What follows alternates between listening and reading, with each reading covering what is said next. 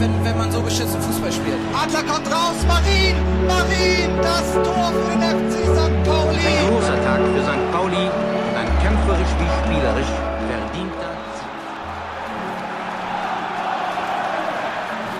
Herzlich willkommen zu FCSP-Geschichten, das N in Klammern, dem offiziellen Podcast des FC St. Pauli Museums. Ich bin Selina und ich sitze hier mit meinen Kollegen Christopher und Thomas. Guten Morgen. Moin. Äh, was euch vielleicht direkt auffällt, Christoph Nagel ist nicht dabei. Wir müssen heute leider auf ihn verzichten, weil ihn die äh, Sommergrippe erwischt hat.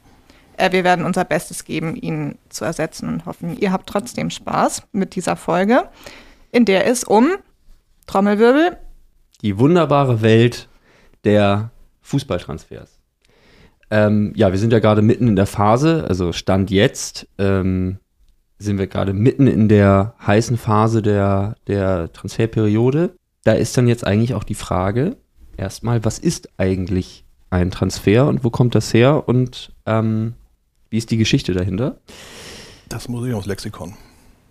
Unter einem Spielertransfer im Fußball versteht man den Vereinswechsel eines Vertragssportlers, der meist gegen Geld aus einem noch laufenden Vertrag herausgelöst wird.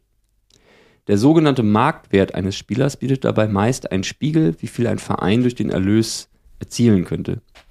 Wenn ein Verein einen Spieler verkaufen muss oder möchte, so setzt er ihn auf die Transferliste. Soweit so klar. Wir sind auf St. Pauli auch ablösefreie Transfers äh, unserer talentiertesten Spieler leidlich gewohnt. Das ähm, hat uns dieses Jahr gerade mit Leert Paccarada getroffen. Dafür einen Dank an Jean-Marc Bossmann. Wer ist das jetzt schon wieder? Ja, wer ist das eigentlich? Wer ist das Der eigentlich? Mann, der Mann vom Urteil. Genau, das Bossmann-Urteil. Der belgische Profi zog, äh, zog Anfang der 90er Jahre gegen seinen Arbeitgeber RFC Lüttich vor Gericht. Dieser verweigerte Bossmann trotz auslaufendem Vertrag einen Wechsel zum französischen Zweitligisten Dunkerque, indem er umgerechnet fast eine Million Euro für den Mittelfeldspieler forderte. Damals eine völlig utopische Summe, vor allem für einen Spieler wie Bossmann. Bossmann gewann die Klage. Im Dezember 1995 fiel das Bossmann-Urteil und brachte so die zentralen Eckpfeiler des europäischen Transfersystems zum Einsturz. So konnten Spieler nun ohne Ablöse nach Vertragsende den Verein wechseln, also die freie Wahl des Arbeitsplatzes. Ebenso kippte die Beschränkung der Anzahl von Spielern mit der Staatsangehörigkeit anderer EU-Mitgliedstaaten, die im Wettkampf aufgestellt werden dürfen. Ein Erdbeben und somit der Beginn der Transfer-Gigantomanie, die wir heute kennen. Das Urteil stärkte die Verhandlungsposition der Spieler gegenüber ihren Vereinen. Durch den Wegfall der Ablösesummen nach Vertragsende hatten die Vereine eine wesentliche Quelle finanzieller Entschädigung verloren, die beim Auslaufen eines Vertrages für sie entstanden wäre. Wollten die Vereine den entsprechenden Spieler nun nicht ohne Entschädigung nach Vertragsende ziehen lassen, äh, ziehen lassen, mussten sie ihn anderweitig von einem Verbleib überzeugen, was sich hauptsächlich in höheren Gehältern und anderen Sonderzahlungen wie zum Beispiel Handgeldern zum Ausdruck brachte. Also auch der Start von utopischen Gehältern. Ähm, dazu habe ich noch mal ein paar Statistiken rausgesucht. Interessant ist nämlich die Veränderung der Ablösesummen seit Mitte der 90er, also seit dem Bossmann-Urteil. In der Saison 96-97 gaben die Bundesligisten umgerechnet knapp 51 Millionen Euro, ich habe das schon mal in Euro umgerechnet, äh, knapp 51 Millionen Euro für Transfers aus. Rekordtransfer der Bundesliga-Saison 96-97 war Jörg Alberts vom HSV.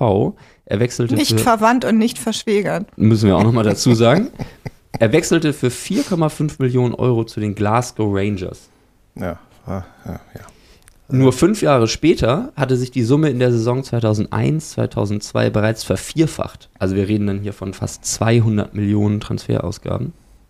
Der FC St. Pauli lebte zu diesem Zeitpunkt ebenfalls auf großem Fuß und verpflichtete Ugo Insemann für 1,38 Millionen Euro von Alemannia Aachen. Bis heute ist er der Rekordtransfer am Millantor. Ja, also er wird langsam, äh, es wird langsam eng für ihn. Äh, wahrscheinlich werden wir ihn irgendwann demnächst überholen. Aber David Nemeth, der ja noch aktuell da ist, hat äh, laut, nehmen wir jetzt mal transfermarkt.de als Quelle, das, äh, da steht es ja immer ganz genau, äh, 1,3 Millionen steht da nämlich, also knapp dahinter. Mhm, Und knapp. gleiche Summe äh, Cheng Shahin tatsächlich. Nun gut. Wir erinnern uns. Wir erinnern uns. Äh, dafür haben wir immer bei Verkäufen aber deutlich mehr eingenommen, immerhin. Also die Spitze hat da Daniel Kofi Chiré tatsächlich letztes Jahr. Das Viereinhalb- kommt nicht überraschend. Millionen sollen das ge gebracht haben. Und dahinter Marcel Halstenberg. Da Ah, haben ja. uns Leipzig dreieinhalb Millionen wohl überwiesen. Und Mats Möller-Dali für zweieinhalb Millionen. Das sind so die Spitzenwerte, die wir da haben. Marvin Dux soll übrigens zwei Millionen eingebracht haben. Naja, gut. Tja, heute auch schon andere Preise für ihn aufgerufen. Wahrscheinlich, ja. Ja, den absoluten Peak erreichte die Bundesliga übrigens kurz vor der Corona-Pandemie zur Saison äh, 2019, 2020 mit Ausgaben von fast einer Milliarde Euro. Allein 80 Millionen Euro zahlte der FC Bayern für Lucas Hernandez von Atletico Madrid. Und ja, da wir uns mit, in der heutigen Folge mit Transfers beschäftigen, ähm, kann man eigentlich nur sagen, ein Verein wie kein anderer tätigt auch Transfers wie kein anderer. Steile These. Immerhin sind wir nicht bei Millionenwerten, glaube ich, äh, bei unseren Geschichten, wenn ich das richtig Nein, aber es wird sehe. ähm, es wird wild. Das auf jeden. Fall. Wollen wir losen? Auf jeden Fall.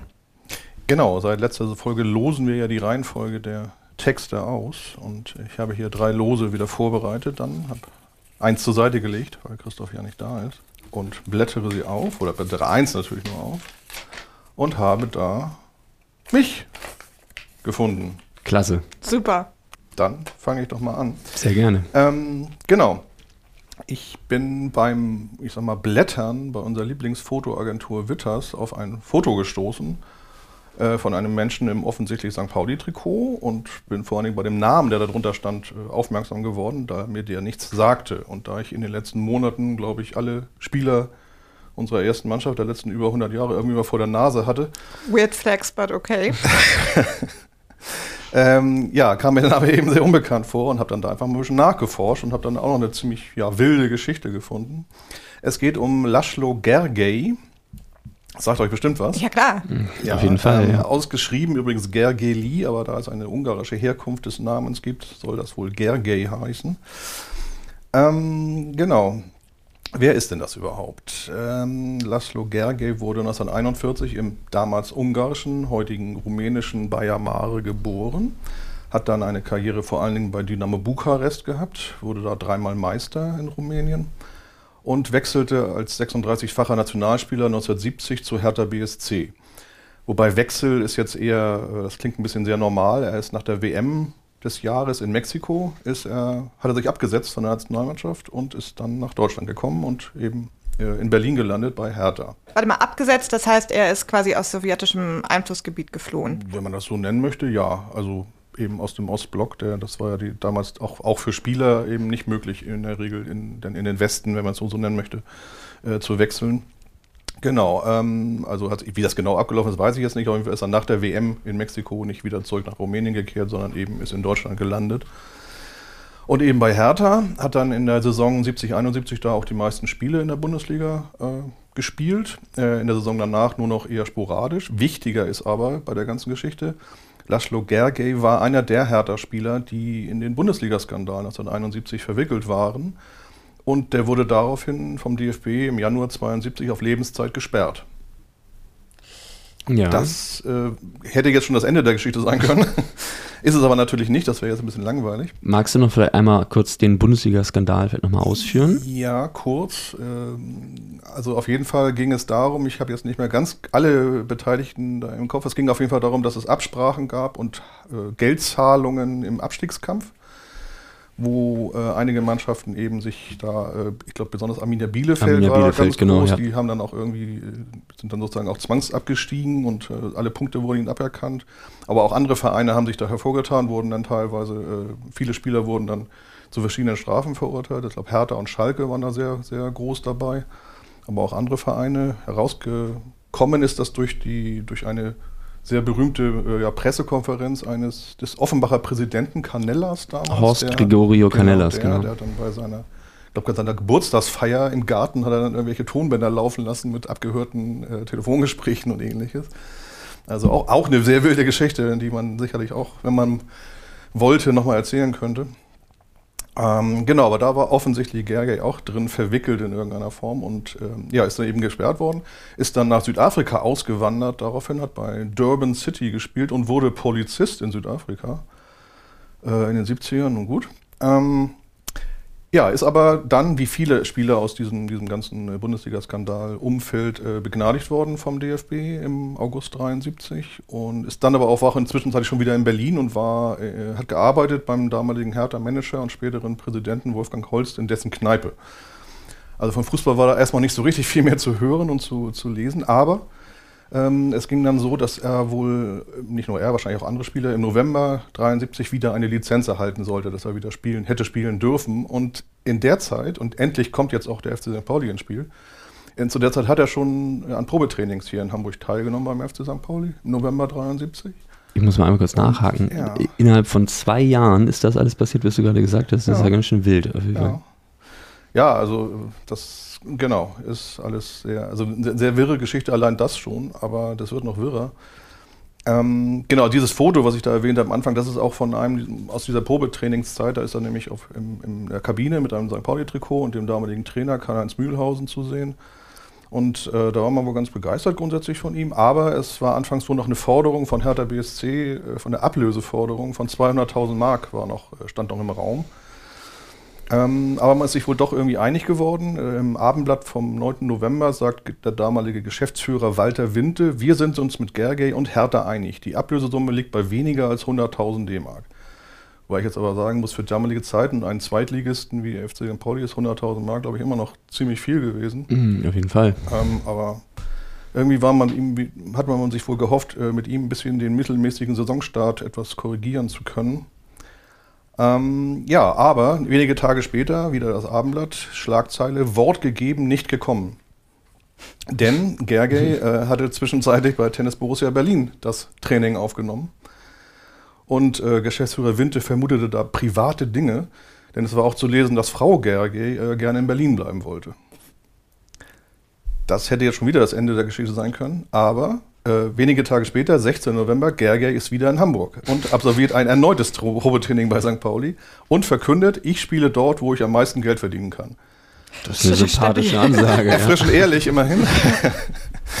aber Aber ähm, schön, dass er auch wieder im Probetraining ja, ist, weil man, man weiß ja nicht, was passiert ist in den zwei Wochen dazwischen. Genau, das, was er bei, Hertha, äh, bei Tennis Borussia alles verlieren, verlernt hat wieder oder so, wer weiß.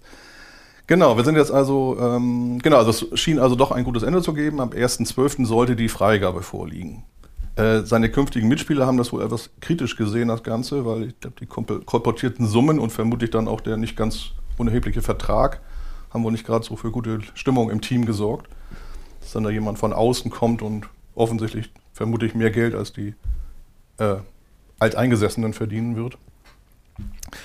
Aber diese Spielgenehmigung, das hat sich dann doch alles noch sehr hingezogen, den ganzen Dezember über. Er sollte dann bei einem Freundschaftsspiel gegen den HSV kurz nach Weihnachten eingesetzt werden. Das war damals fast jährlich, glaube ich, so, dass es um Weihnachten rum oder teilweise auch direkt am zweiten Weihnachtstag so ein Spiel gegen den HSV gab. Das wurde aber auch nichts.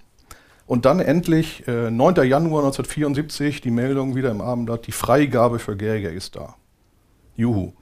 Ähm, zwischenzeitlich hat er sich dann eine Einzimmerwohnung auf St. Pauli eingerichtet. Ähm, seine Frau war nämlich tatsächlich in Berlin geblieben. Ähm, und er freute sich über den guten Service. Bei seinem Einzug fand er nicht nur Radio, Fernseher und Plattenspieler vor, sondern auch einen wohlgefüllten Kühlschrank. Also der Verein hat sich offensichtlich sehr um ihn bemüht. Das waren die goldenen Zeiten anscheinend. Offensichtlich, ja. Ähm, wer weiß, welche Straße, wo genau er gewohnt hat, weiß ich leider nicht. Wäre auch interessant zu wissen. Aber ähm, es stand also das Debüt kurz bevor, 13. Januar sollte es gegen den VfB Oldenburg gehen. Aber zwei Tage zuvor, also auch zwei Tage erst nach dieser erfolgten Freigabe, kam dann der Hammer Achillessehnenriss im Training. Da, da, da. Genau. Ja, ähm, Folge natürlich Operation. Es gibt auch noch ein schönes Foto aus dem Krankenhaus, wie er mit Franz Gerber Schach spielt, im Bett liegen. Ach, der ist, ich kenne das Foto. Ja, Ja. genau das. Ja, das kenne ich auch. Ja. Das ist es. Das ist er. Genau. Ähm, und schließlich natürlich letztlich, was heißt natürlich, aber schließlich das Karriereende, er war halt 32 dann auch schon in Anführungsstrichen, äh, ohne jemals in einem Spiel für den FC St. Pauli gegen den Ball getreten zu haben. Ähm, Interessant dazu noch, äh, bei der Vertragsunterzeichnung mit Hertha war ein Freundschaftsspiel gegen eben Hertha BSC ab, äh, vereinbart worden. Das fand dann tatsächlich im November 74, also fast ein Jahr später nach dieser ganzen Geschichte statt, äh, an einem Mittwoch um 10.45 Uhr. Das sind so die Dinge, die man Äh, dann so abarbeiten muss. Es, ArbeitnehmerInnen lieben diese ja, es waren dann wohl äh, 800 Menschen im Stadion. Immerhin. Und St. Pauli hat gegen den Bundesligisten 3 zu 2 gewonnen. Immerhin auch. Aber ja, trotzdem sehr merkwürdig. Also wenn man dann sowas dann schon hat, dann kann man vielleicht auch mal ein paar Einnahmen mehr versuchen zu generieren. Und, aber na gut, das war halt so. Ja, Gerger ist dann halt in Berlin dann doch verblieben und hat später die Vereinsgaststätte des ersten FC Wilmersdorf geführt. Ähm, danach verliert sich die Spur. Also er ist offensichtlich möglicherweise noch am Leben. Ich habe jetzt noch kein Todesdatum oder ähnliches gefunden. Ja, das ist also die Geschichte, die jetzt also wirklich eigentlich kein Transfer war, aber trotzdem eine sehr wirre Transfergeschichte der Ja, goldenen 70er. wenn man so theoretisch war es auch ein Transfer. Also er war ja schon Spieler für St. Pauli. Ja, also interessant, das habe ich jetzt noch nicht rausfinden können. Die Frage ist natürlich, haben wir jetzt wirklich ähm, weniger als 100.000 Mark an Hertha bezahlt und dafür nie was bekommen sozusagen? Das wäre nochmal interessant. Was ist der In- Zeitzeuge, den wir dazu befragen müssen? Walter Winde, nee. Walter Winte lebt nicht mehr. Du, Ich habe es befürchtet. Wir werden, Vielleicht- wir werden, wir werden tiefer recherchieren. Vielleicht muss man da noch in irgendwelche Bilanzen dieser Jahre zurückgehen. Ob da Ich irgendwelche- weiß nicht. Irgendwelche Ich weiß nicht, ob wir das wollen, dass wir uns die Bilanzen aus den Jahren angucken. Nein, wahrscheinlich nicht. Nein, aber das ist natürlich schon wirklich, wirklich, äh, wirklich schräg, jetzt unabhängig vom, von, der, von dem Spieler selber oder von überhaupt, wenn man einen Spieler verpflichtet, der sich irgendwie zwei Tage oder zwei Tage vor dem ersten Spiel dann wirklich so schwer verletzt, dass er die Karriere beenden muss, ist natürlich schon, also für den Spieler selber natürlich hart, aber auch für den Verein, der da mit ihm gerechnet hat, im wahrsten Sinne des Wortes. In der nächsten Folge FCSP-Geschichten, das Ende Klammern, hört ihr dann die schönsten Verletzungen, die zu Karriereenden führen. Nein. Ich glaube nicht. Vielleicht die schönsten Freundschaftsspiele, fände ich noch ganz Genau. nett. Mhm, genau. Um Mittwochs vormittags. Oh, das gegen Hertha klang auf jeden Fall schon ganz fantastisch. Das klang auf jeden Fall nach sehr viel Spaß, ja. Ähm, genau, das war dann die Zufalls, der Zufallsfund sozusagen. Aber wenn man dann erstmal anfängt zu recherchieren, findet man doch einiges. Ja, sehr schön. Merkwürdigen Seit Seitengeschichten sozusagen.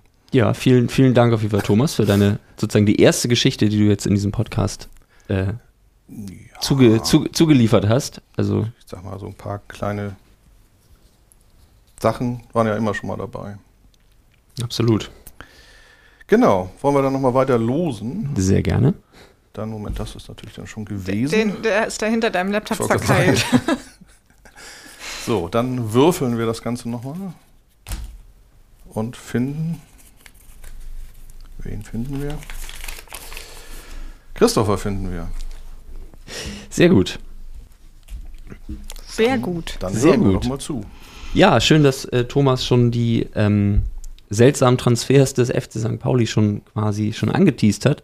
Denn nur ähm, fünf Jahre später kam es zu einem weiteren sehr denkwürdigen Transfer beim FC St. Pauli. Ich nenne das Ganze der Fall Franz Mathieu oder auch True Crime am Millantor. Ui.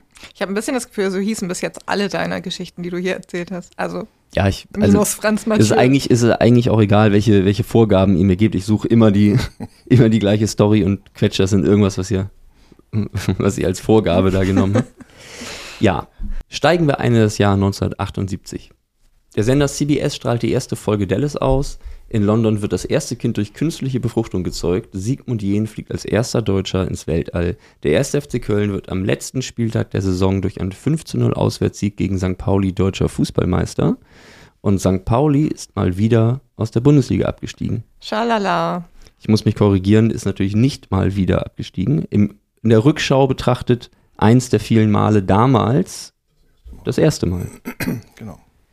Ja, das Ende des Traumes der Bundesliga und der Anfang von etwas, was man pures Chaos nennen könnte. Äh, mit vollem äh, finanziellen Risiko ging der FC St. Pauli das Projekt Bundesliga-Ausstieg 77 an. Mit waghalsigen Plänen versuchte der Präsident Ernst Schacht, der damalige Präsident und Nachfolger von Wilhelm Koch, und seine Vizes Max Ulich und Werner Felbinger den Stadtteilclub im Profifußball zu etablieren. St. Pauli auf dem Weg zur Spitze, diktierte Millionär und Finanzexperte Felminger den Journalisten während seines Sommerurlaubs auf Sylt aus einem Strandkorb heraus ins Mikrofon. Natürlich. Ja, der Aufstieg gelang, doch die Finanzen sahen schlecht aus. Zwar wurde nach Abschluss der Bundesliga-Saison 77-78 ein Gewinn von rund 250.000 D-Mark angegeben, was nochmal die Relation gibt zu 80.000 D-Mark für Laszlo Gergely. Doch die Lage blieb angespannt. Bereits während der laufenden Bundesliga-Saison wurde Vizepräsident Werner Felbinger entmachtet und später aus dem Verein ausgeschlossen. Schacht schob die finanzielle Schieflage auf Felbinger. Er lässt uns mit drei Millionen Verbindlichkeiten sitzen. Trotzdem war das Ziel klar, Wiederaufstieg. Leistungsträger wie Franz Gerber, Wolfgang Kulker, Manfred Mannebach, Walter Oswald oder Erfolgstrainer Diethelm Ferner verließen den Verein. Mit Arno Steffenhagen kam ein Alster auf Leihbasis aus Chicago und mit Holger Hieronymus war ein hoffnungsvolles Nachwuchstalent in die erste Mannschaft gerutscht. Er soll bei einem anderen Club aus Hamburg danach ganz passable Erfolge gefeiert haben. Ähm, mit Sepp Piontek holte man einen gestandenen Trainer, der als Nationaltrainer Haitis im Frühjahr 78 knapp die Qualifikation für die WM in Argentinien verpasst hat. Piontek war eigentlich schon im Flieger nach Fidschi, bis St. Pauli um die Ecke kam. Auf Fidschi sollte er Nationaltrainer werden und bei St. Pauli sollte er den Wiederaufstieg eintüten. Hm, schwere Wahl. Schwere Wahl. Ich hätte, glaube ich, Fidschi genommen. Ich hätte definitiv Fidschi genommen. Ja, mit einigen Startschwierigkeiten rumpelte sich der Absteiger dann auch in die Zweitligasaison. 78, 79, aber nach einigen Rückschlägen etablierte man sich im oberen Drittel der Tabelle. Ähm, ja, doch eine Lücke wollte Piontek äh, dann doch noch schließen, denn mit 26 Gegentoren nach 16 Spielen war klar, ein robuster Abwehrmann muss her. Piontek erinnerte sich an seine Zeit in Haiti und einen dort sehr gefürchteten Verteidiger, Franz Mathieu. Da ist er. Da ist er. Im November 1978 lud Piontek den haitianischen Nationalspieler zum dreiwöchigen Probetraining ein. Das war damals scheinbar irgendwie noch irgendwie ein Trend. Ähm, um ihn auf seine Brauchbarkeit zu testen. Der knochenharte und kopfballstarke Defensivspezialist wusste zu überzeugen und so flog Piontek kurze Zeit später höchstpersönlich nach Haiti, um Mathieu für 4000 US-Dollar von seinem Stammverein AC Violet Port-au-Prince loszueisen. Wie viel waren denn diese 4000 US-Dollar damals so wert? Schwer das? zu sagen, müssten wir nochmal Ja. umrechnen. Ich frage mich auch, wie teuer der Flug nach Haiti war, aber Ja. ja, und als Piontek wiederkam, ähm, waren mit Rolf Höfert und Klaus Beverung gleich zwei Leistungsträger ohne sein Wissen vom Präsidium verkauft worden. Doch statt, hin, statt hinzuwerfen, sagte er nur, ich kann doch meine 15 Mann jetzt nicht im Stich lassen. Also auch die Kadergröße schien sehr überschaubar gewesen zu sein. Ja, Mathieu unterschrieb für zweieinhalb Jahre und entwickelte sich zur erhofften Verstärkung. Defensiv stabil und trotzdem technisch beschlagen. Das Abendblatt titelte bereits beim Debüt gegen Preußen Münster Anfang Dezember, er war mit Feuereifer bei der Sache und wurde von den Zuschauern mit Beifall und Bravo-Rufen überschüttet. Na. Er bildete übrigens auch mit Walter Frosch ein knochenhartes Innenverteidiger-Duo. Das hätte man gerne erlebt. Und wir hören mal einmal kurz in einen Bericht aus der Zeit. Selbst ein sonstiger Leistungsträger wie der 13-malige dänische Nationalspieler Nils Thune Hansen spielte bei den Gästen ebenso weit unter Form wie sein Namenskollege und Landsmann Allen Hansen auf Berliner Seite. Franz Mathieu, oftmaliger Nationalspieler aus Haiti, ließ Hansen nie zur Geltung kommen. Die beste TB-Möglichkeit ergab sich durch diesen Hansen-Freistoß. Doch Rinho war nicht nur in dieser Situation der große Rückhalt seiner Elf. Wir hören also, er hatte seine Gegenspieler gut im Griff. Ja, und sein ehemaliger Mitspieler, Rolf Peter Butsche Rosenfeld, erinnert sich auch gut an Franz Mathieu. Sepp hat äh, Francis Mathieu äh, mitgebracht von äh, Haiti. Und ich weiß gar nicht mehr, der kam ein bisschen, bisschen später. Ganz am Anfang war der noch nicht da. Ähm, aber irgendwann war der dann auch sehr, sehr präsent. Ich weiß noch, wie, wie heute, wie Sepp Piontek ähm, den Francis ähm, immer angesprochen hat, nämlich auf Französisch. Äh, ne, sein, seine Hauptaussage war, und das hat er dann auch durch eine äh, Gestik untermalt, Francis, tacli, tacli, tacli. Das heißt, schön draufgehen, ne? knallhart dazwischen gehen.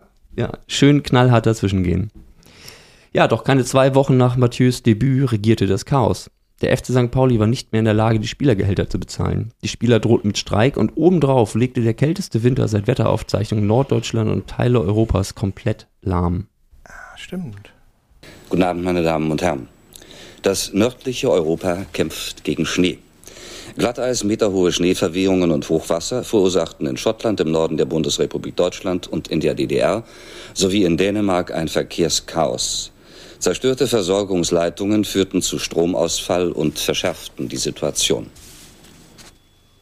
Nördlich des Nordostseekanals brach der Verkehr bei pausenlosem Schneefall und starkem Oststurm fast völlig zusammen. Die Autobahn Hamburg-Flensburg wurde zwischen Schubi und Schleswig gesperrt. Die Übergänge nach Dänemark waren am Nachmittag geschlossen. Stundenlang mussten Autofahrer in ihren Wagen ausharren.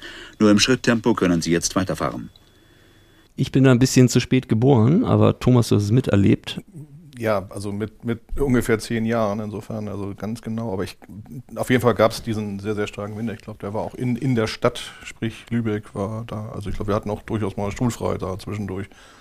Macht Sinn, ja. Dann doch, da, um, äh, auch wenn ich da relativ in der Nähe der Schule wohnte, aber andere hatten, kamen da wahrscheinlich schlechter hin, insofern. Ja, nee, das war schon einer der, der also ich habe hab da eher so Bilder im Kopf von irgendwelchen eben Autos, die in, auf Autobahnen in irgendwelchen Schneeverwehungen stecken geblieben sind und ähnliches, so Hubschrauberaufnahmen und so. Mhm. An Fußball war natürlich eigentlich nicht zu denken, doch auf St. Pauli wurde weiter trainiert. Butcher Rosenfeld erinnert sich. Francis war ein ganz toller äh, Bursche, der hat allerdings ganz fürchterlich äh, gelitten in dem Extremwinter 1978, äh, 79, äh, als in Hamburg ein Meter hoch Schnee gelegen hat und das war mörderisch kalt. Wir mussten uns ja alle, alle wehren gegen die, äh, gegen die Kälte. Wir haben uns Plastiktüten, ganz banale Plastiktüten über die äh, Strümpfe gemacht und dann sind wir in den Schuh reingegangen. Äh, das hat so ein bisschen äh, die, die Kälte abgehalten. Der FC St. Pauli versank nicht nur im Schnee, sondern auch in einer nie dagewesenen Schlammschlacht zwischen Ex-Vizepräsident Werner Felbinger auf der einen und dem übrig gebliebenen Präsidium um Ernst Schacht und Max Ulich auf der anderen Seite. Nach einer Prozesslawine verurteilte das Hamburger Landesgericht im Februar 79 den Verein dazu, mehr als eine Viertelmillion D-Mark an Darlehen sofort an Felbinger zurückzuüberweisen. Bei so viel Schlammschlacht ähm, bekam kaum jemand mit, dass die Fußballer trotz widrigster Umstände die Saison auf einem passablen sechsten Platz ähm, abschließen konnten. Doch am 12. Mai 1979 der Schock. Der DFB verweigerte dem FC St. Pauli die Lizenz für die kommende Zweitligasaison. Der Verein ging in Berufung und hoffte auf einen gnädigen DFB.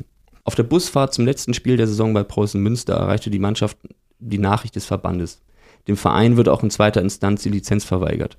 Spieler Horst Neumann erinnert sich an diese legendäre Busfahrt. Und nach Münster, wo wir dann im Bus gesagt haben, hörten wir dann im Bus eben die Nachricht, St. Pauli kriegt keine Lizenz und in dem Moment waren wir alle arbeitslos. Du musst ja erstmal wissen, was machst du jetzt, wie lebst du weiter, was, was passiert jetzt? Mit dir selbst auch, ne? Und dann merkte man das eben auch. Und dann ging es eben mit der Lizenz und in Münster. Und wir wollten nicht, wir sind aber noch angetreten in Münster. Das weiß ich noch. Weil der Pionek gesagt hat, komm, das ist äh, auch für Münster und das ist auch für eure Ehre. Ihr könnt nicht einfach sagen, ihr spielt jetzt nicht mehr, weil ich wir keine Lizenz kriegen, sondern wir müssen das einfach noch durchziehen. Ne? Ja, man verlor ohne jegliche Gegenwehr das Spiel bei Preußen Münster mit äh, 0 zu 4. Kurios dabei, auch Preußen Münster wurde im Mai die Lizenz verweigert. Anders als St. Pauli wurde ihnen aber an dem Tag äh, die frohe Kunde übermittelt, dass sie die Lizenz doch bekommen hätten. Also während St. Pauli quasi die Arbeit eingestellt hat, war Preußen Münster euphorisiert und schoss uns quasi ab. Motivation ist alles. Genau. Mathieu blieb trotz Abstieg in die, in die Amateur-Oberliga beim FC St. Pauli, mehr oder weniger freiwillig. Für Franz Mathieu ging es um um die Existenz. Mit dem Gehalt eines Spielers im Amateurfußball war in Deutschland eben kein Leben zu bestreiten. Während der Sommerpause weilte Mathieu in den USA, um sich bei verschiedenen Teams der NASL, der North American Soccer League, anzubieten. Auch Werder Bremen und 1860 sollten Interesse gezeigt haben. In einem Telefonat der raueren Sorte forderte Vizepräsident Ulich Mathieu auf, sofort wieder nach Hamburg zurückzukehren und er solle aufhören, Unruhe zu stiften.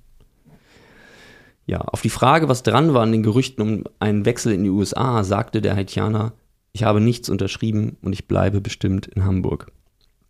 Was Mathieu zu diesem Zeitpunkt nicht ahnen konnte, er wurde bereits verkauft. Das Abendblatt schrieb am 12. September 1979 dazu einen sehr eindrücklichen Bericht, den lese ich mal kurz vor. Bevor er ging, verkaufte er Mathieu, ist die Überschrift. Die Hiobsbotschaften beim FC St. Pauli reißen nicht ab.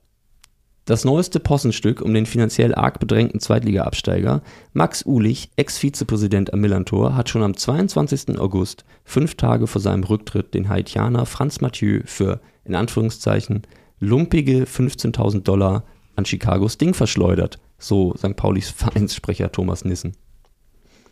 St. Paulis neues Präsidium hatte mehrere Fernschreiben in den Händen. Ein Telex vom 20. August, in dem Max Ulich den Haitianer den Amerikanern anbietet, die Freigabe zum 30. September erteilt und eine Scheckzahlung an seine Privatadresse erbittet. Zwei Tage später antwortet Chicago, fordert aber trotz Zahlung eine Zustimmung des Spielers. Dieser hatte bereits 2000 Mark von Max Ulich erhalten. Sein Gehalt in Chicago 12.000 Dollar monatlich. Nissen, so viel können wir ihm nicht bieten. Unfassbar aber, mit welchen Machenschaften der alte Vorstand unseren Club besudelt. Wenn ich in der Haut der Herrn Schacht Ulich stecke, steckte, würde ich zu Hause die Spiegel abschaffen. Oh, klare Worte. Ich habe eine wichtige Frage. Was ist ein Telex? Ist das nicht ein Fax? Ein, Für ein Fax war es da, glaube ich, noch ein bisschen früh. So ein? Vor Telex, ja, also Telex war so eine, so eine schon eine Art Briefübermittlung, wenn man so will. Also es gab dann so Geräte, die mit Lochstreifen auch gearbeitet haben und die dann aber so ein so Art Schreibmaschinenmäßiges äh, Aussehen hatten und dann aber auch entsprechend Schreibmaschinenmäßige Ausdrucke äh, hervorbrachten sozusagen.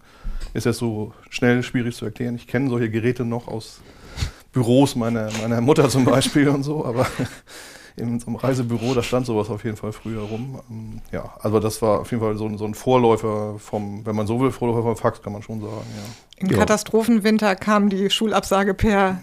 per Telex. Ja, sowas hatte man aber in der Regel nicht zu Hause. Das war dann schon für Firmen und Behörden und so gedacht. eher. Okay. Ja, zusammengefasst, kurz bevor er zurücktrat, hat Max Ulich Franz Mathieu ohne dessen Wissen in die USA verkauft und komischerweise auch noch seine Privat, äh, privaten Bankkonten beim Scheck angegeben. Kann ja mal Nein, das passieren. ist, muss ein Versehen gewesen Das sein, oder? kann ja mal passieren, war, war bestimmt ein Fehler. Ähm, ja, und man kann sich vorstellen, dass die Amerikaner, also die ähm, Funktionäre von Chicago Sting, jetzt auch nicht besonders erfreut waren über diese seltsamen Geschäftsgebaren des FC St. Pauli. Das neue äh, St. Pauli-Präsidium um Schachtnachfolger Wolfgang Kreitenbohm bat eine äußerst verärgerte und irritierte Delegation aus Chicago nach Hamburg und einigte sich auf einen Kompromiss. Mathieu durfte per Sondergenehmigung noch bi- bis Dezember 1979 für Braun-Weiß in der Oberliga äh, auflaufen, während Chicago Sting bereits sein Gehalt zahlte. Auch Oh. ein seltsamer Kompromiss klingt äh, für, für St. Pauli ja nicht schlecht Klingt, eigentlich. als hätte Krankenbohm relativ stabil Auf verhandelt. jeden Fall, ja, klassischer Win-Lose-Kompromiss. Im Januar 1980 wurde der Wechsel in die ähm, NASL dann vollzogen.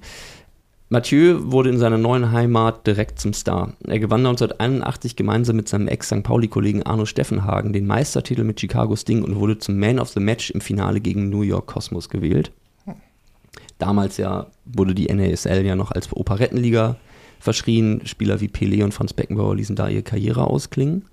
Ja, und am Ende der Saison wählte man ihn zum Most Valuable Player of the Year. Also eine. Wobei Beckenbauer seine Karriere eher beim HSV hat ausklingen lassen danach. Stimmt. beim Operettenverein HSV. HSV.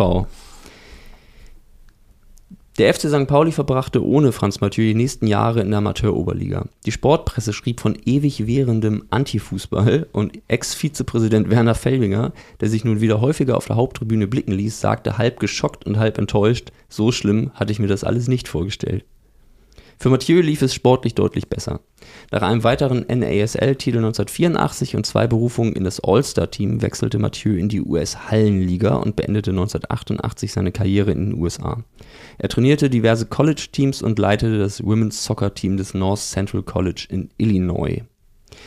Ja, und sein Förderer und man könnte sagen Entdecker, Trainer Sepp Piontek, wurde kurz nach, kurz nach dem Lizenzentzug des FC St. Pauli Trainer von Dänemark und gilt heute immer noch als der Erfinder und Schöpfer des berühmten dänischen Powerfußballs, dem Danish Dynamite, und war einer der erfolgreichsten für eine der erfolgreichsten Phasen des dänischen Fußballs verantwortlich. Real Madrid, Tottenham Hotspur und sogar der DFB klopften an, um Piontek für sich zu gewinnen. Ja, aber nachdem Piontek mit Dänemark die Qualifikation für die WM 1990 verpasste, suchte er eine neue Herausforderung. Nicht Real, nicht Tottenham, sondern Der DFB. 1991 war sich Piontek erneut mit St. Pauli einig. Doch sprang der Verein kurzfristig wieder ab und hielt doch Trainer Horst Wohlers äh, für die bessere Wahl. Schließlich musste man die Finanzen im Auge behalten, denn St. Pauli war mal wieder aus der Bundesliga abgestiegen? Äh, Geschichte wiederholt sich. immer. Ja, wir müssen jetzt nochmal losen. Ja. Nochmal, Christopher. Den Witz mache ich auch jedes Mal. So. Dann losen wir doch jetzt mal die dritte Geschichte aus. Jetzt bin ich aber gespannt. Lassen uns überraschen von dem Namen, der hier erscheint. Selina. Christoph Nagel. Nein. Ähm, ja. Top. Habt ihr den Schnaps parat? Wird's hier, ach so, ah, da war was. Ah ja. Geht es wieder in die Frühzeit? Vielleicht, vielleicht. Vielleicht, Lasst euch verzaubern. Ähm, ich fange mal mit einer Frage an. Wir haben ja jetzt schon gelernt, seit wann die Transferzahlungen in Deutschland in astronomische Höhen schießen dürfen. Ähm, wisst ihr denn, seit wann in Deutschland überhaupt Transferzahlungen erlaubt sind? Wissen jetzt nicht ganz konkret. Ich könnte es mir vorstellen, dass das in etwa mit der Einführung der Bundesliga einherging. Mehr oder weniger jedenfalls. Aber war nicht irgendwas mit Uwe Seeler und Inter Mailand und einem Koffer und nicht abgeholt? Innerhalb von Deutschland. innerhalb von Deutschland. Ja, ja, Achso, es war, vielleicht- war, war Vielleicht war das der Koffer wäre vielleicht eher Handgeld für Uwe gewesen und kein, jetzt keine Zahlung an den HSV. Mhm. aber Uwe, hat das, es Uwe nicht. hat das nicht gemacht. Nein, er hat es nicht nötig gehabt. Nee. Mit seiner Adidas-Vertretung. Genau. Nein, aber ähm, wie gesagt, also, würde auch- gere geregelt auch könnte ich sagen, mir Anfang- vorstellen, Bundesliga-Start oder so. Ja. ja. Das ist richtig. Ja. Also, Transferzahlungen innerhalb von Deutschland sind offiziell erlaubt seit Einführung der Bundesliga. Wie wir alle wissen, war die Einführung der Bundesliga in der Saison 63, 64. absolut korrekt. Transferzahlungen waren damals zunächst gedeckelt auf maximal 50.000 D-Mark und auch das Handgeld für die entsprechenden Spieler durfte maximal 8.000 D-Mark betragen. Die Einführung der Bundesliga war außerdem der Startschuss für das Lizenzspielertum. Also mit Einführung der Bundesliga in Deutschland durften Spieler auch erstmals bezahlt werden für ihre Tätigkeit als Fußballer. Das heißt, vorher war es dann, am, also quasi dann waren es dann keine Es festen Gehälter, sondern so Aufwandsentschädigung und sowas gab es schon, Punkt- aber es, diese. Festgehälter Ja. Ja, also, gab es in dem Sinne nicht. also auf jeden Fall war das ja, glaube ich, so, dass in, also vorher in der Oberliga die Spieler immer noch einen Beruf haben mussten, also Ja. auch nachweisen mussten. Das haben uns auch einige unserer Zeitzeugen, glaube ich, schon mal erzählt, dass, dann, dass man immer noch auch, glaube ich, den Verband oder wie auch immer nachweisen müsste, ich habe noch den und den Beruf oder was auch immer, neben meinem, ja, Neben meinem. Hobby. Neben meinem Hobby, was ich ein bisschen auch bezahlt kriege, natürlich. Genau, ja. Also die, wie gesagt, mit der Einführung der Bundesliga durften dann offiziell Spielergehälter bezahlt werden, die waren aber auch gedeckelt. Also das war jetzt auch nicht quasi Open End, sondern es waren maximal 1200 D-Mark plus Prämien, was es dann natürlich Pers Personen schon auch möglich gemacht hat, vom Fußballspielen zu leben im Endeffekt. Aber es war jetzt immer noch weit weg von dem, was wir heute kennen an Spielergehältern. Natürlich war diese Entscheidung eine Riesenzäsur in der deutschen Fußballgeschichte und in gewisser Weise auch der Startschuss für die Kommerzialisierung des deutschen Fußballs. Warum in gewisser Weise? Weil Geld im Fußball, auch im deutschen Fußball, natürlich niemals keine Rolle gespielt hat. Ich meine, es ist ja ganz klar, dass Vereine sich auch von Anfang an irgendwie finanzieren mussten. Ähm, Trikots bezahlen sich nicht von selbst, Plätze müssen gepachtet werden, äh, Fußbälle kaufen sich nicht von selbst ein. Ihr kennt den Struggle. Nicht persönlich, aber Generell. grundsätzlich. Grundsätzlich Schon mal kennt von ihr den gehört, ja. Struggle, dass Dinge Geld kosten. ist mir neu. Genau, und zu Beginn in der, ich sag's wie es ist, in der anarchischen Frühzeit des deutschen Fußballs Zum Wohl. Prost. haben sich Vereine, Fußballvereine, aber auch andere Vereine in erster Linie finanziert über Mitgliedsbeiträge und aber auch von Anfang an über Eintrittsgelder. Spätestens ab dem Moment, wo sich Menschen Fußballspiele angeguckt haben, ist irgendjemand auf die Idee gekommen, Mensch, dann können wir ja vielleicht auch mal Eintritt erheben. Äh, das war beim FC St. Pauli jetzt auch nicht viel anders. Äh, der erste überlieferte Beleg dafür, dass am Millantor Eintritt erhoben wurde, war 1911, Ostern 1911. Ich glaube, wir haben sogar schon mal drüber gesprochen in diesem Podcast. Ähm, da wurden dann extra riesige Segeltuchplanen angeschafft, plus das zugehörige Gestänge, um quasi das Spielfeld abzugrenzen und Menschen, die nicht bereit waren zu zahlen, aktiv auszuschließen. Ja, sagen wir, wie es wie es ist. Wir halten fest, Vereine verdienten schon damals kräftig mit am Fußballhype und es liegt auf der Hand, je attraktiver eine Partie war, also je hochklassiger das Spiel, desto höher waren die Einnahmen, weil sich mehr Leute dafür interessiert haben. Kleine Anekdote am Rande, es gab in der Saison 1928-29 sogar mal eine Revolte Da haben sich zehn erfolgreiche oder spielstarke norddeutsche Mannschaften zusammengeschlossen und ähm, ja, beschlossen, den regulären Spiel- und Ligabetrieb zu boykottieren und quasi eine eigene Super League zu gründen. Ähm, die erfolgreichsten zehn quasi. Ähm, eben mit dem ganz klaren kommerziellen Interesse, mehr Geld zu verdienen mit Zuschauereinnahmen.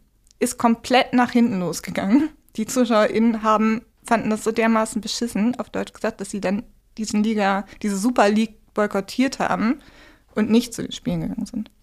Kurzer Einschub Fast dazu. Äh, der FC St. Pauli zählte nicht zu diesen zehn. Absolut nein. Ähm, Aber der HSV. Unter anderem, ja. Also ich glaube, es waren sogar äh, neun Hamburger Vereine plus Holstein Kiel, Ja. wenn ich das richtig Ja. finde.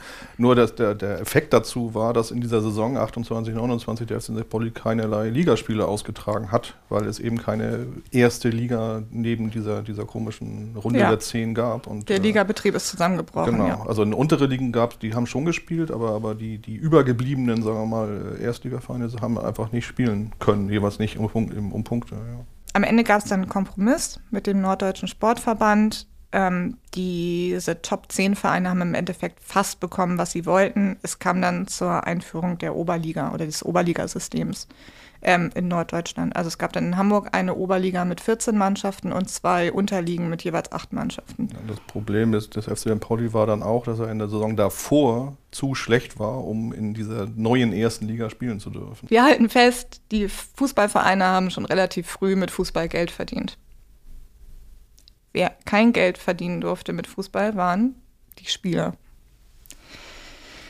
Logisch. Ganz logisch, oder?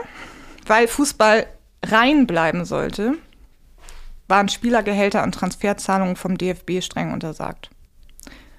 Das war so ein deutscher Sonderweg. Es war natürlich so, dass es in anderen Ländern längst Profiligen gab, auch schon Mitte der 20er Jahre. Also in England gibt es die, die Profiliga, also die Profiliga in dem Sinne, dass Spieler auch bezahlt werden dürfen, quasi seit 1888. Aber auch zum Beispiel Österreich äh, hat schon 1924 eine Profiliga eingeführt. Also es war wirklich ein deutscher Sonderweg, mh, der natürlich zu einem Dilemma geführt hat. Ne? Also wenn sich mit Spitzenspielen am meisten Geld verdienen lässt, ähm, braucht man natürlich auch eine Spitzenmannschaft. Und wie kriegt man die zusammen, wenn man Spieler weder bezahlen darf noch von anderen Vereinen abwerben darf? Ne? Ähm, das ist das Dilemma. Die Lösung liegt auf der Hand. Gute Jugendarbeit, bessere Bedingungen schaffen. Genau, die Spieler selber heranbilden. Ihr habt vollkommen recht, die Lösung heißt Bestechung. Ja. Das wäre jetzt die zweite Variante gewesen. Also in Deutschland kam es in den 20er und 30er Jahren immer wieder zu sogenannten Handgeldskandalen. Und einen solchen Skandal, quasi den ersten Transferskandal des FC St. Pauli, habe ich recherchiert und euch heute mitgebracht. Macht euch gefasst auf den Fall Alex Schmidt. Das klingt auch wirklich, Wer ist das? ja, ein äh, durchaus nicht unerfolgreicher Spieler äh, der seiner Zeit. Ja, Alex Schmidt war quasi ein Gewächs aus der eigenen Jugend. Ähm, hat als Jugendlicher schon angefangen bei, beim FC St. Pauli, war es ja damals schon, äh, Fußball zu spielen und ähm, hat sich dann auch relativ schnell für die erste Mannschaft durchgesetzt, war ein sehr begabter, flinker, wendiger Mittelfeldspieler, ein Mittelläufer heißt es im damaligen Fußballjargon quasi. Und wir bewegen uns jetzt im Jahr 1933 wo sich dieser Skandal zugetragen hat, von dem ich euch gleich erzählen werde. Und ähm, Alex Schmidt ist also Teil der Stammelf des FC St. Pauli. Mhm. Genau. Seit ungefähr 1930. Der Skandal um Alex Schmidt entfaltete sich im Frühjahr 1933, kurz vor den Endspielen um die norddeutsche Meisterschaft. Ähm, und zwar insofern, als dass Alex Schmidt von einem Tag auf den anderen auf einmal nicht mehr beim FC St. Pauli spielte, sondern bei Altona 93. Und, das ist ja an und für sich erstmal nicht so skandalös, Spieler können wechseln, waren damals auch nicht an, naja, Saisons geknüpft oder an das Auslaufen von Saisons, sondern konnten das im Prinzip frei nach Schnauze tun. Aber was im Fall Alex Schmidt relativ viel schnell auffiel, war, dass er nicht nur spontan den Verein wechselte, sondern auch spontan einen neuen Job hatte. Ah. Dazu äh, würde ich Christopher bitten, einen Artikel aus der Turn, Spiel und Sport vorzulesen. Alex Schmidt scheint seine Farben endgültig verlassen zu haben. Von jüngster Jugend auf hat er den Dress des FC St. Pauli getragen und immer war er stolz drauf. Aber in Altona ist die Frage des Mittelläufers noch immer nicht gelöst. Und Schmidt war stellungslos und so finden wir heute Alex Schmidt bei den Rama-Werken. Die engen Beziehungen Rama-Altona 93 kennt jeder. Es ist kein Wunder, dass man in Kreisen des FC St. Pauli über diese Methoden empört ist. Wie wir darüber denken, haben wir oft genug gesagt. Merkwürdig, dass immer die Führer derjenigen Vereine für den reinen Amateursport am nachdrücklichsten eintreten, mit Worten, die in ihren eigenen, die in ihrer eigenen Liga Leute aus eigenem Na Nachwuchs überhaupt nicht mehr haben. Nochmal zusammengefasst. Altona hat Alex Schmidt mit einem Job bestochen, nämlich mit einem, einer Führungsposition bei den Rama Margarinewerken. Und der FC St. Pauli hat sich sehr darüber aufgeregt. Zu Recht. Wenn man sich die Chronologie der Ereignisse anguckt, ist das schon auch wirklich relativ verdächtig. Am 12. März 1933 ist Alex Schmidt beim FC St. Pauli ausgestiegen. Am 13. März 1933 hat er sich bei Altona angemeldet und am 20. März ist er dann den neuen Job bei den Rama Margarinewerken angetreten. Alles Zufälle, alles Zufälle. Das bedeutet alles nichts. Man hätte ja vielleicht noch an einen Zufall glauben können, aber Altona war zu dieser Zeit tatsächlich dafür bekannt, ich zitiere, die sorgsam aufgezogenen Früchte anderer Vereine einfach skrupellos zu ernten. Ein Zitat aus der Hanseatischen Sportzeitung. Diese Verstrickung zwischen Altona und den Rama Margarinewerken ging so weit, dass Sportjournalisten teilweise nicht vom Fußballclub Altona oder von Altona 93 gesprochen haben, sondern von Rama Altona. Interessant, interessant. Das ist auf jeden Fall dann deutlich, ja. Ja. Ja. Wobei diese, diese Praxis sozusagen Spieler mit Jobs zu ködern, die irgendwelche äh, Vereinssponsoren oder ähnliches da bereitstellen, ist jetzt nicht ganz ungewöhnlich gewesen. Also auch schon in den 20ern. Das ist jetzt äh, einer dieser Wege eben gewesen, um, um da äh, Spieler zu locken. Ja, es war natürlich moralisch verpönt, es war nicht erlaubt, Ja. aber es wurde gemacht, weil es halt eben der Ausweg aus diesem Dilemma war, über das wir vorhin gesprochen haben. Ne? Ähm, was diesen Fall in dem Sinne so besonders macht, ist, dass er sich so weit hochgeschaukelt hat, dass Altona quasi so in Bedrängnis geraten ist, dass sie sich öff öffentlich dazu verhalten mussten und dann mit einem öffentlichen Brief sogar von der Teilnahme am sogenannten Schöning-Pokal zurückgetreten sind. Ähm, ich zitiere aus dem Brief, infolge unüberbrückbarer Gegensätze der Auffassung in Sachen Spieleraufnahme. In, in diesem selben Brief wirft die Vereinsführung von Altona dann auch den Sportjournalisten noch vor, komplett maßlos die Tatsachen zu verdrehen. Oh. War also richtig Krieg quasi.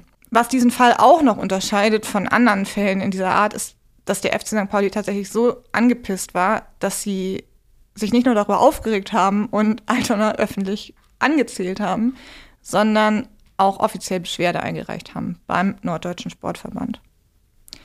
Und die haben dann auch eine Verhandlung einberufen. Und das war so eine richtige Anhörung mit Zeugen und ähm, Vorladungen und so allem, was so dazugehört. Und im Zuge dieses Verfahrens ist dann herausgekommen, dass Alex Schmidt tatsächlich bestochen wurde. Also er hat das dann zugegeben, er hat gesagt, ja. Ähm, die haben mich gefragt, ob ich für Altona spielen will und haben mir einen Job angeboten. Und dann habe ich gesagt, ja, das mache ich. Der Job war besser bezahlt als das, was ich im Moment gemacht habe. Und waren ja auch wirtschaftlich schwere Zeiten. Genau, und dann hat er sich von Altona bestechen lassen.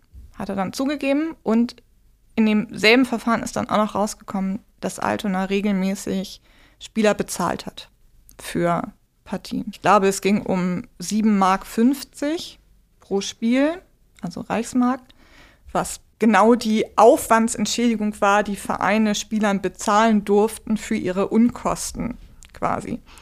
Ähm, die hätten aber eigentlich nachgewiesen werden müssen. Also die Spieler hätten nachweisen müssen, dass sie tatsächlich einen Aufwand von 7,50 Mark für dieses Spiel hatten, also wegen Anreise, Mhm, ja. was auch immer. Ähm, Altona hat das aber pauschal ausgezahlt. Also hat also quasi diese Höchstgrenze ausgereizt und hat Spielern pauschal pro Spiel 7,50 Mark gezahlt.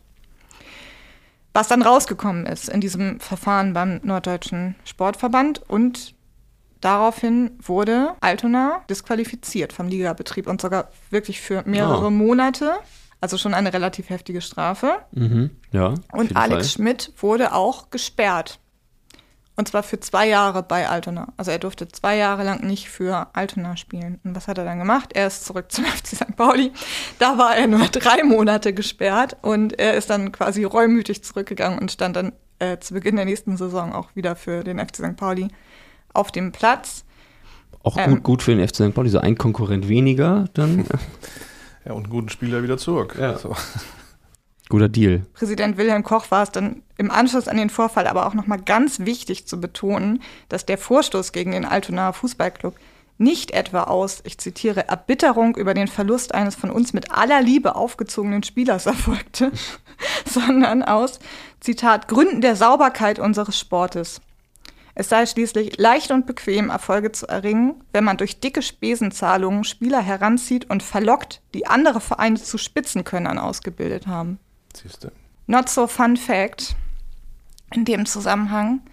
Ähm, der DFB war zu diesem Zeitpunkt eigentlich schon eingeknickt und hatte schon 32 beschlossen, bei der nächsten Tagung im Mai 33 ähm, quasi eine Profiliga einzuführen.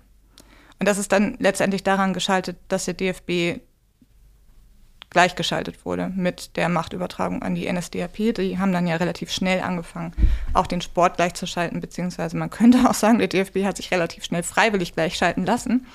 Aber mhm. anderes Thema.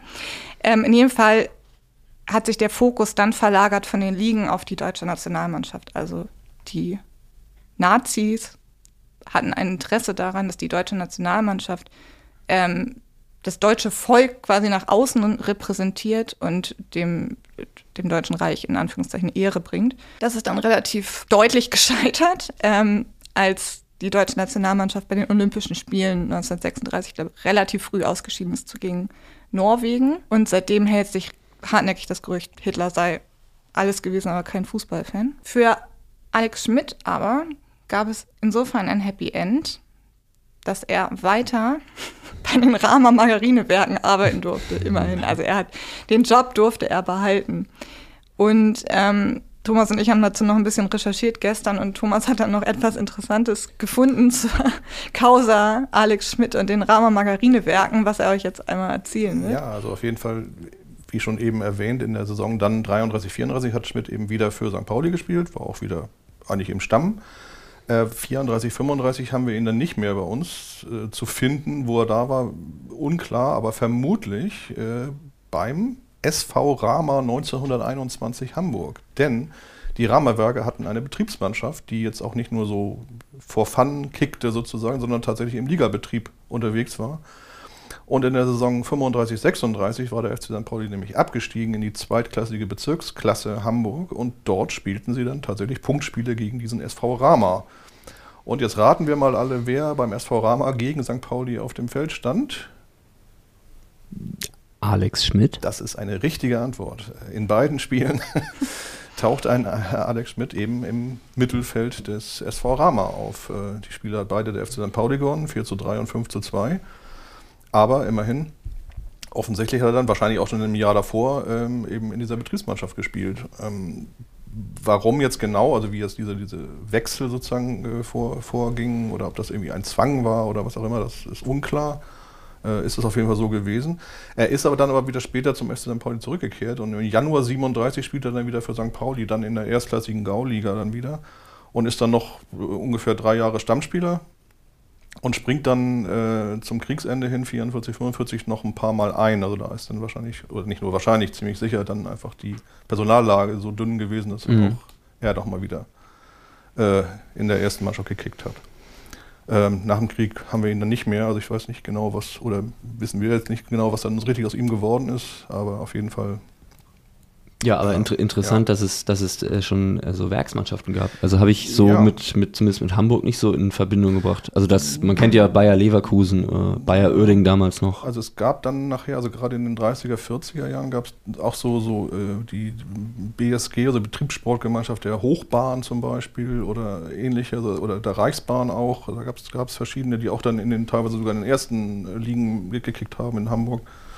Also die tauchen dann öfter mal auf. Mhm. Und möglicherweise gab es auch noch mehr in unteren Klassen. Das weiß ich jetzt SV nicht so Polizei genau. gab es natürlich auch. Das, die gab es schon immer mehr oder weniger. Also das, wenn man es so will, ja auch eine Betriebssportmannschaft, ja, richtig. Und später dann im Krieg gab es dann auch diese Luftwaffensportvereine und ähnliche Sachen, aber das ist dann nochmal eine Ja. eigene Geschichte im wahrsten Sinne des Wortes. Aber ja. Ja, das war der Fall Alex Schmidt, der vielleicht erste Transferskandal des FC St. Pauli 1933. Und äh, damit sind wir auch schon wieder am Ende. Kurz und knackig, drei Geschichten. Ähm, wir hoffen, es hat euch trotzdem gefallen und wie immer würden wir uns freuen, wenn ihr uns eine positive Bewertung auf der Podcast-Plattform eurer Wahl dalasst. Und weil ihr jetzt bis zum Ende durchgehalten habt, gibt es zur Belohnung noch ein paar Infos aus dem Museumskosmos. Ja, äh, am 22. äh, Juli äh, ist Saisoneröffnung des FC St. Pauli. Ähm, wir empfangen dann äh, Hapoel Tel Aviv. Und in äh, dem Rahmen haben wir als Museum die Aufstiegsmannschaft von 1988 eingeladen, die dann eine Autogrammstunde auf dem Südkurvenvorplatz geben wird, vor dem Spiel.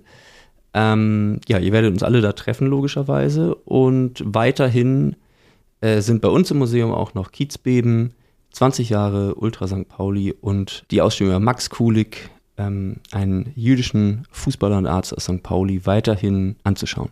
Genau, wenn ihr dazu die Sonderfolge noch nicht gehört habt, die wir ähm, vor kurzer Zeit mit Frauke Steinhäuser aufgenommen haben, äh, sei euch die nochmal sehr ans Herz gelegt. Da reden wir über die ähm, Ausgrenzung und Verfolgung jüdischer SportlerInnen in Hamburg im Nationalsozialismus. Genau, die ist äh, super geworden, hört sie euch an. Genau, und dann bleibt uns jetzt noch zu sagen, vielen Dank fürs Zuhören und tschüss, bis zum nächsten Mal. Bis zum nächsten Mal. Dann tschüss. Tschüss. Tschüss. Das ist es. Nein. Baris.